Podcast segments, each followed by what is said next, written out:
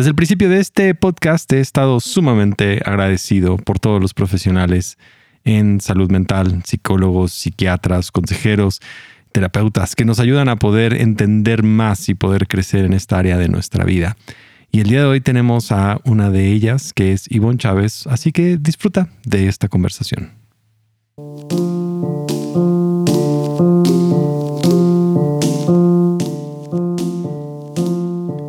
Soy Gabriel Borja y este es el podcast humano. Bienvenidos, llegamos al episodio número 91 y uno que he estado esperando o que tenía programado desde antes de que empezara yo como a grabar los primeros episodios y era el poder tener a algún profesional y ahora no solamente vamos a tener como a una persona, sino es realmente una clínica con varios profesionales que nos estarán hablando acerca de diversos temas. Ahora, la conversación no quiero que sea solamente guiada por mis preguntas, sino también pedirte que tú puedas enviar preguntas.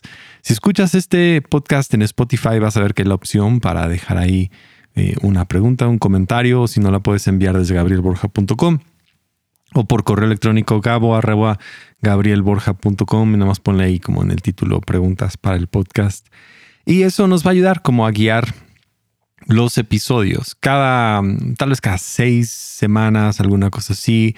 Algo ¿no? que, que nos vaya dando tiempo para pensar y hablar de muchos temas. Pero esta es una conversación general hablando con la psicóloga Ivonne Chávez, cosas muy básicas acerca de cuándo ir con un psicólogo y algunas dudas que tal vez has tenido y que siempre has querido conocer la respuesta.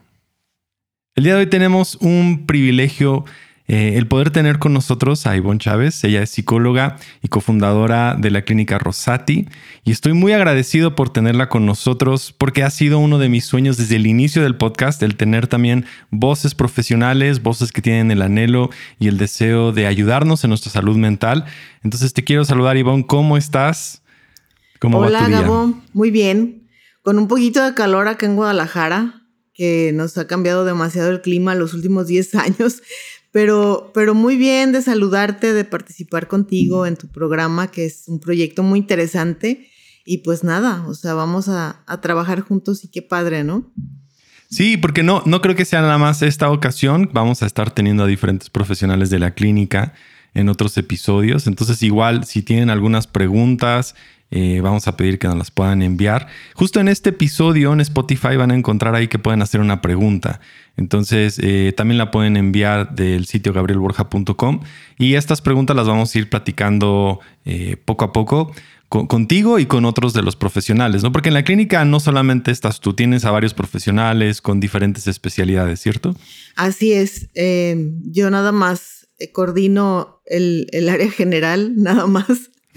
Yo digo, me meto en mi cueva con mis pacientes y me olvido de, lo que ocurre allá afuera en logística, eh, que es, de eso está encargada Ani, que ya la conoces. Pero sí, eh, en este momento somos ya 17 y con diferentes especialidades. Ya son tres psicólogas del área infantil, una, una psiquiatra, un neurólogo y todos los demás con diferentes especialidades eh, dentro de la psicología clínica desde la infantil hasta geriatría, tanatología, sexualidad, etcétera. Wow. Y, justo quería yo hacerte algunas preguntas como básicas a lo mejor o generales. Yo sé que a lo mejor estas preguntas te las han hecho en muchas ocasiones, pero creo que normalmente nos hacemos estas preguntas. ¿En, qué momento eh, una persona, un individuo, necesita ir a terapia psicológica?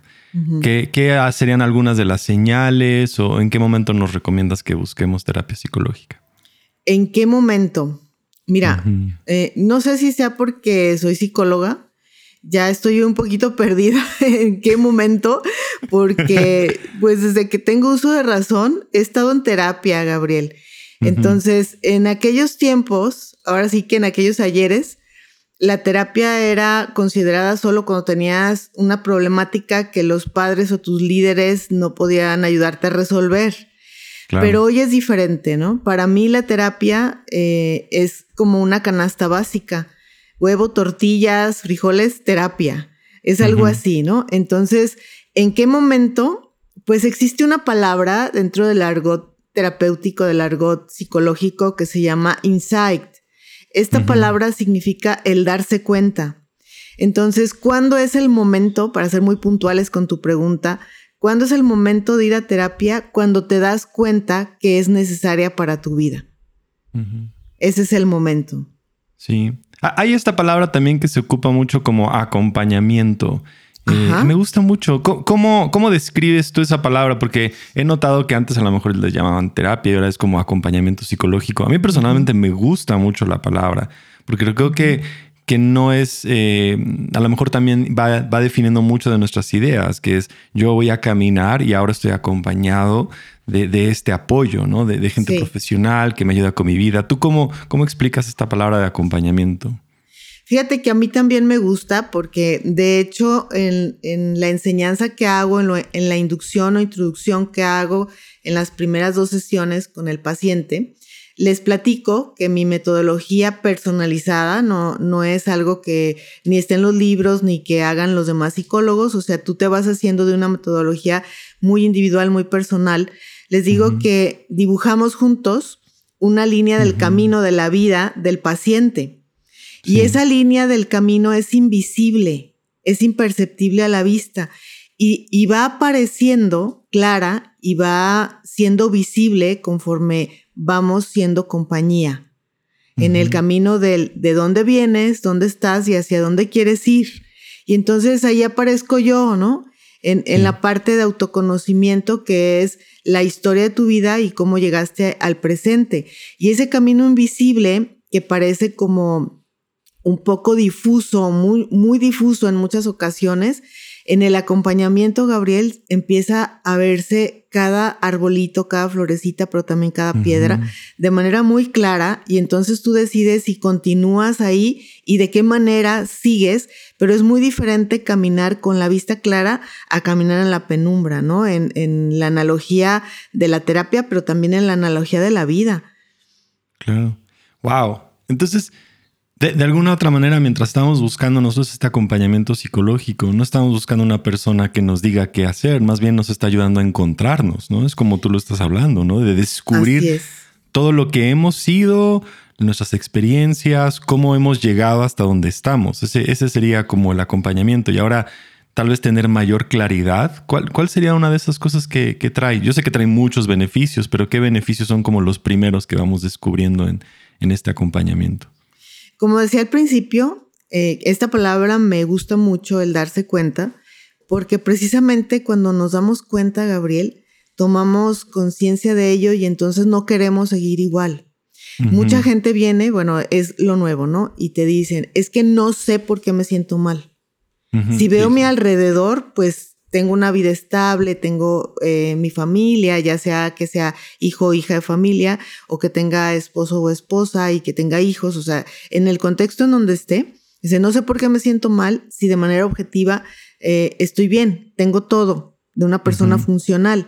Y entonces el no sé es el que no se ha dado cuenta en qué momento hubo una fisura en su vida, o en qué momento se rompió algo, o en qué momento hubo una herida en las etapas del desarrollo y que cuando llegaste a la adultez se hizo grande o se hizo significativa. Entonces, cuando te das cuenta, tomas, ahora sí que eh, cartas en el asunto, tomas, tomas mano de, tu vida, echas mano de, tu vida y también, bueno, a los que tenemos fe, pues le damos también la apertura a Dios, ¿verdad? De que Él se nos revele de que Él se revele, porque muchas de las cosas que hacemos de manera inapropiada y que luego las traducimos como errores es porque fuimos sabios en nuestra propia opinión. Y ser sabios en nuestra propia opinión significa no hacer insight, o sea, no darnos cuenta. Para mí es eso. Como, como psicóloga, para mí el ser sabio en tu propia opinión es sacar a Dios de la ecuación, pero también sacar tu propia conciencia de la ecuación. Mm.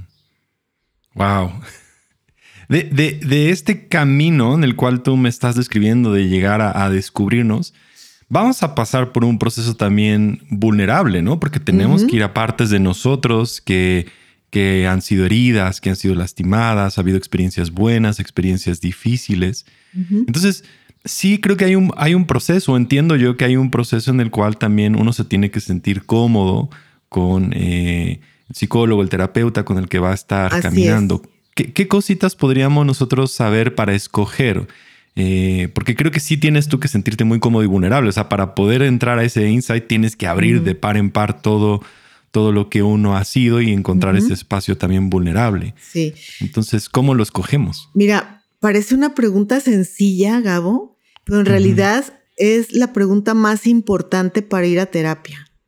Primero es que te des cuenta, pero después saber que la terapia no es un camino de, de comodidad, pero tampoco es un camino eh, empedrado y sinuoso.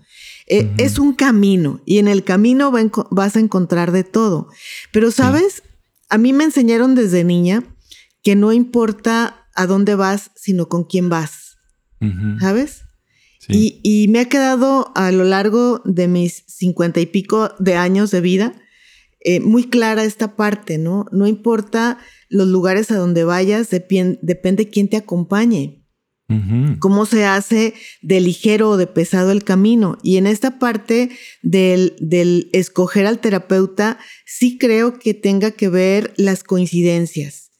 Eh, en mi caso, yo les les digo mucho a los, a los pacientes, sobre todo a los nuevos, que si vienen para que yo les dé una sobadita o un masaje almático, eh, una spa espiritual, pues se equivocaron de lugar.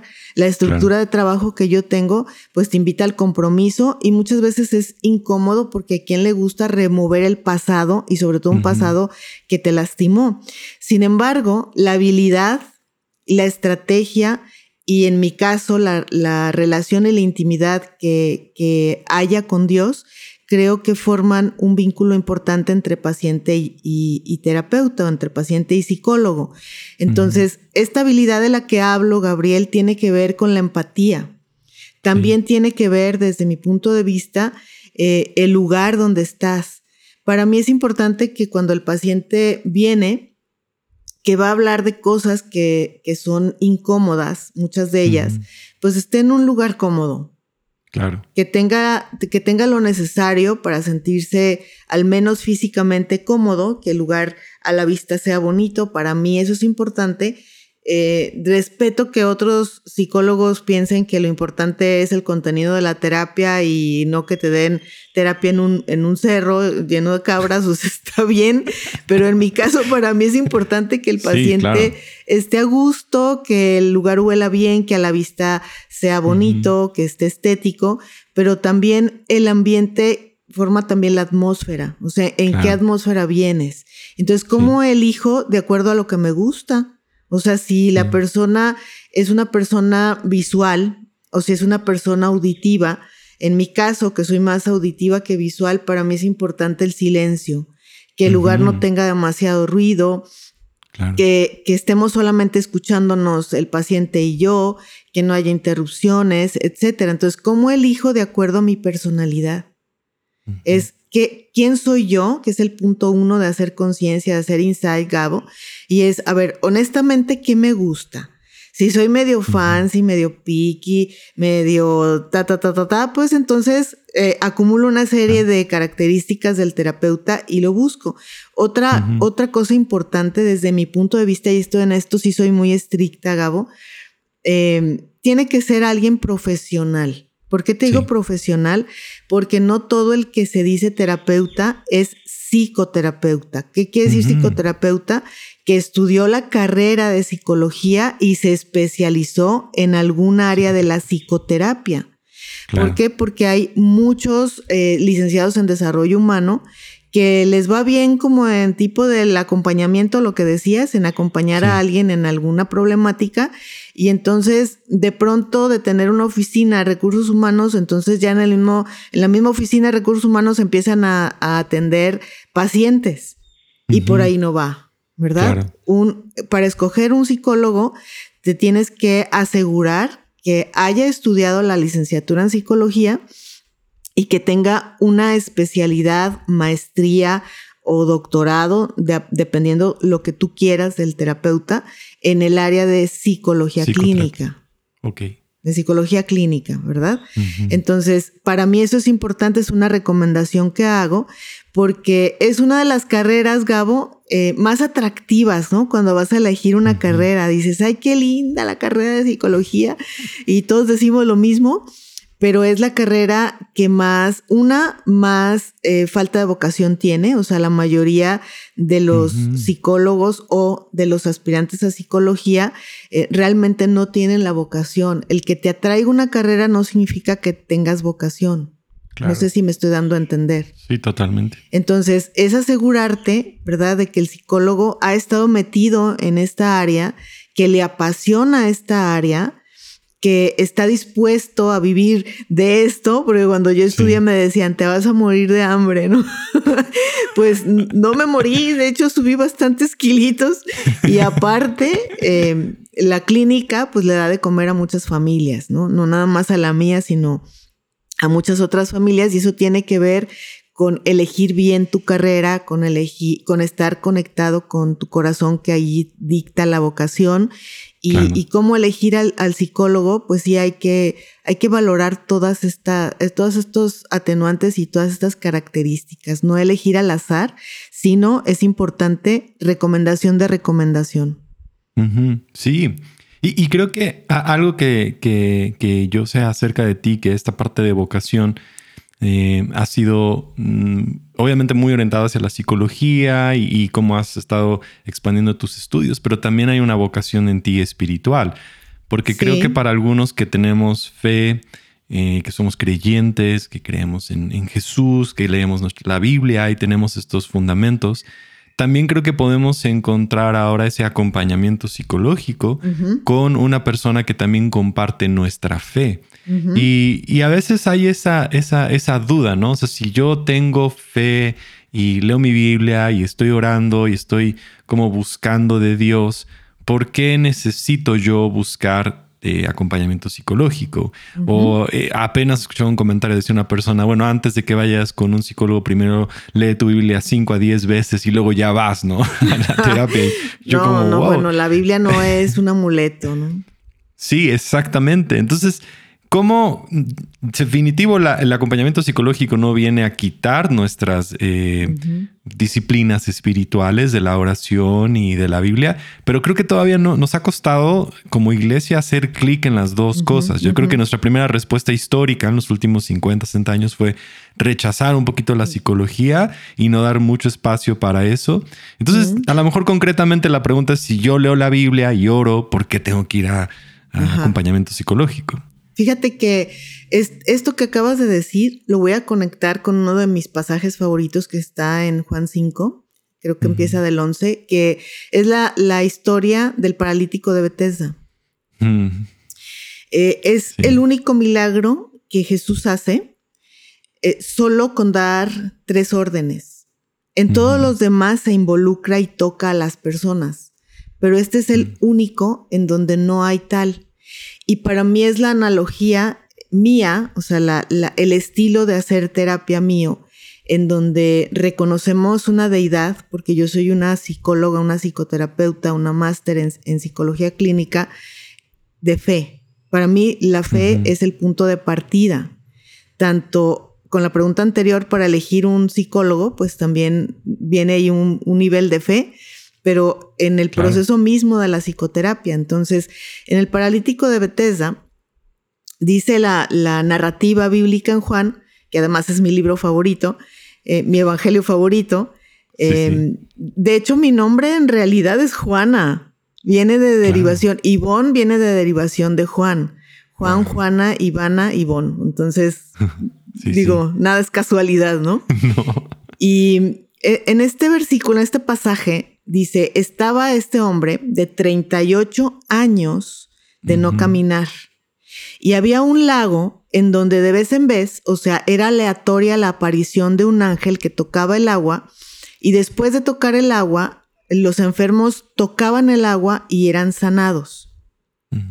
Dios permitía esto, entonces Jesús dijo, ah, voy a ir a, ver el pabellón 3 de, del hospital, este, no sé cuál te gusta, ¿no? De el, hospital Ángeles, Ángeles este, la Ciudad de México y que también está en Monterrey.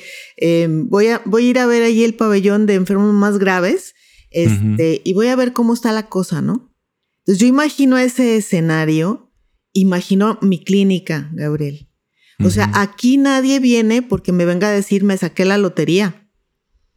¿Sabes? Aquí vienen porque tienen padecimientos crónicos, desde elegí mala carrera, que es algo desde mi punto de vista sencillo, hasta una violación durante ocho años por un padrastro. Entonces, aquí nadie viene a contarme sus triunfos, sino cómo mejorar en las cosas que están mal. Y entonces, aún así, yo hago la pregunta, oye, ¿y ¿qué quieres que hagamos? ¿Cuál es tu expectativa? ¿no? Y Jesús le dijo, ¿quieres ser sano? Lo interesante es que le preguntó tres veces. Y entonces, al preguntar tres veces, los grandes teólogos dicen que cuando Jesús repetía las cosas o cuando en la Biblia se repiten tres veces, es una afirmación, es para eh, poner la, el compromiso y, y el, y el darse cuenta a la persona con la que está hablando. Entonces le pregunta tres veces, ¿quieres ser sano? Y en un contexto mexicano es como una mentada de madre, ¿no? Dice, oye, pues ¿qué no ves cómo, dónde estoy? Estoy tirado, no, no hay silla de ruedas en este tiempo, estamos no sé cuántos años antes de Cristo, o sea, ¿sabes? Sí, Entonces era como una mentada de madre, decir, pues ¿Cómo? O sea, ¿por qué me haces ese pleonasmo? No camino. Sí. Pero Jesús le estaba otorgando una responsabilidad a él. Él podía, con su simple voz, mover lo que quisiera, mover las aguas, moverlo a él. Pero aquí, Gabo, me llama mucho la atención que le da tres indicaciones. Es levántate, levántate, toma tu lecho y anda. Total. En levántate es las respuestas están dentro de ti. Estoy hablando ya del área psicológica. Las respuestas las tienes tú, yo no tengo ninguna. Dos, toma tu lecho, que es tu historia. O sea, en esta analogía que te digo del camino invisible que yo pinto en el inicio de una terapia es de dónde vienes. O sea, toma tu historia y anda. O sea, haz un nuevo camino. Pero jamás le dio la mano. Lo acompañó en ese momento. En ese momento acompañó al paralítico físicamente porque no caminó con él. Y esto de toma tu lecho y anda es toma tu historia y di sin hablar lo que hoy hice por ti. ¿Sabes? Y una de las cosas que yo le pido a los pacientes cuando ya están avanzados en su proceso es que no se callen. A mí no me, eh, a lo mejor lo voy a decir un poco fuerte, no me importa si me recomiendan a mí o no, pero sí que recomienden la terapia. O sea, si ya fuiste sanado, entonces toca que te vean caminando por ti mismo, ya no como un inválido emocional, sino como un maratonista emocional y entonces que los demás se inspiren en lo que ven en ti. Totalmente. Me, encanta esa analogía, esta manera, o sea, e, es uno de los pasajes que me, que me ha gustado. También el Evangelio de Juan es mi evangelio favorito en cuanto a los, a los evangelios y, y ese, ese pasaje eh, siempre me pone también tanto en la perspectiva que cuando el paralítico se levanta y empieza una vida totalmente nueva porque 38 años estuvo mm. inválido y ahora tiene una vida plena, una vida totalmente, entonces ahora está aprendiendo incluso a, vivir, es el comienzo. Y creo que ese es, ese es justo lo que estás diciendo. Si una persona ha pasado un proceso eh, de acompañamiento terapéutico, psicológico, creo que poco a poco va a empezar ahora sí a aprender a vivir, a desarrollarse, a invitar a los demás a poder crecer. Entonces me parece... me parece una excelente analogía, una buena manera de poder entender este proceso, cómo se hace y desde la perspectiva de fe, eh, que, podamos entendernos, tener esa empatía, conectarnos. Eh, entonces, mira, me encantaría que, tengo, tengo, muchas preguntas más, sobre todo alrededor de, introspección. Entonces tendremos que tener un episodio, me gustaría que podamos tener un episodio más adelante acerca de este insight, ¿no? Cómo podemos empezar a tener un poquito de, introspección y hablar solo de ese tema o, algunos otros temas que a lo mejor la gente tenga preguntas y también con otros profesionales de la clínica. Eh, pero quería preguntarte cómo te podemos contactar, porque sé que a lo mejor muchas personas no estamos en Guadalajara, pero aún así sí podemos tener eh, acompañamiento terapéutico con la clínica. No, ahora es maravilloso, ¿no? Con, las terapias en línea. Que fíjate, yo tengo desde el 2008 trabajando en línea por Skype, pero ahora con la pandemia, pues bueno, esto se potencializó muchísimo y nos pueden contactar a través de el siguiente número que solo es a través de WhatsApp, es la línea de contacto para hacer citas y es el número 33 15 17 78 81. Creo que lo dije mal. Déjame, déjame lo repito. Y también te voy a dejar el mío, que ese sí me lo super sé de memoria. Es el 3 veces 3, 845, 52, 61. Ese es mi número personal. Sí contesto. Entonces, pues con confianza me pueden hablar. Y el número para hacer citas en la clínica es el 33 15 17 78 41. Lo repito, 33 15 17 78 41. Esto es solo por WhatsApp. Perfecto. Y también, obviamente, están en, en redes sociales. Pueden ir a Instagram y en Instagram están como Clínica, perdón, Rosati, Clínica Rosati. Incluso ahí abajito también hay un link para WhatsApp, le pueden picar y ya los manda para mandar mensaje. Así es. En las notas, en las notas de este episodio, en la parte de abajo van a aparecer los enlaces. Entonces, si tú estás escuchando el episodio y quieres saber más acerca de la clínica o contactarte con la psicóloga Ivonne, eh, ahí vamos a encontrar los links y te puedes ir eh, directo a, tener comunicación con ellos y poder disfrutar de, de también de, los servicios de la clínica, ¿no? De lo que ha sido de bendición. Em, ¿Alguna otra cosa más que nos, nos quieras decir, Ivonne, para terminar? No, muchas gracias. Eh, me gusta que los programas sean así muy dinámicos, eh, cortitos, porque nos queda más, ¿no? Yo vengo de una iglesia, eh, de una iglesia bautista y en la iglesia bautista el tiempo es determinante, ¿no? Porque tienen demasiada estructura. Entonces, decía el pastor, si la prédica dura más de media hora, no es una prédica, es una conferencia. Entonces eran pláticas, prédicas de 20, 25 minutos y eso es muy bueno porque realmente quedas con la idea central. Y nada, pues muchas gracias, Gabriel. Yo encantada. Y claro que yo y mi equipo, mi equipo y yo estamos totalmente dispuestos a colaborar con tu programa y tu proyecto. Muchas gracias. Gracias. Ten un excelente día. Igualmente, Gabriel.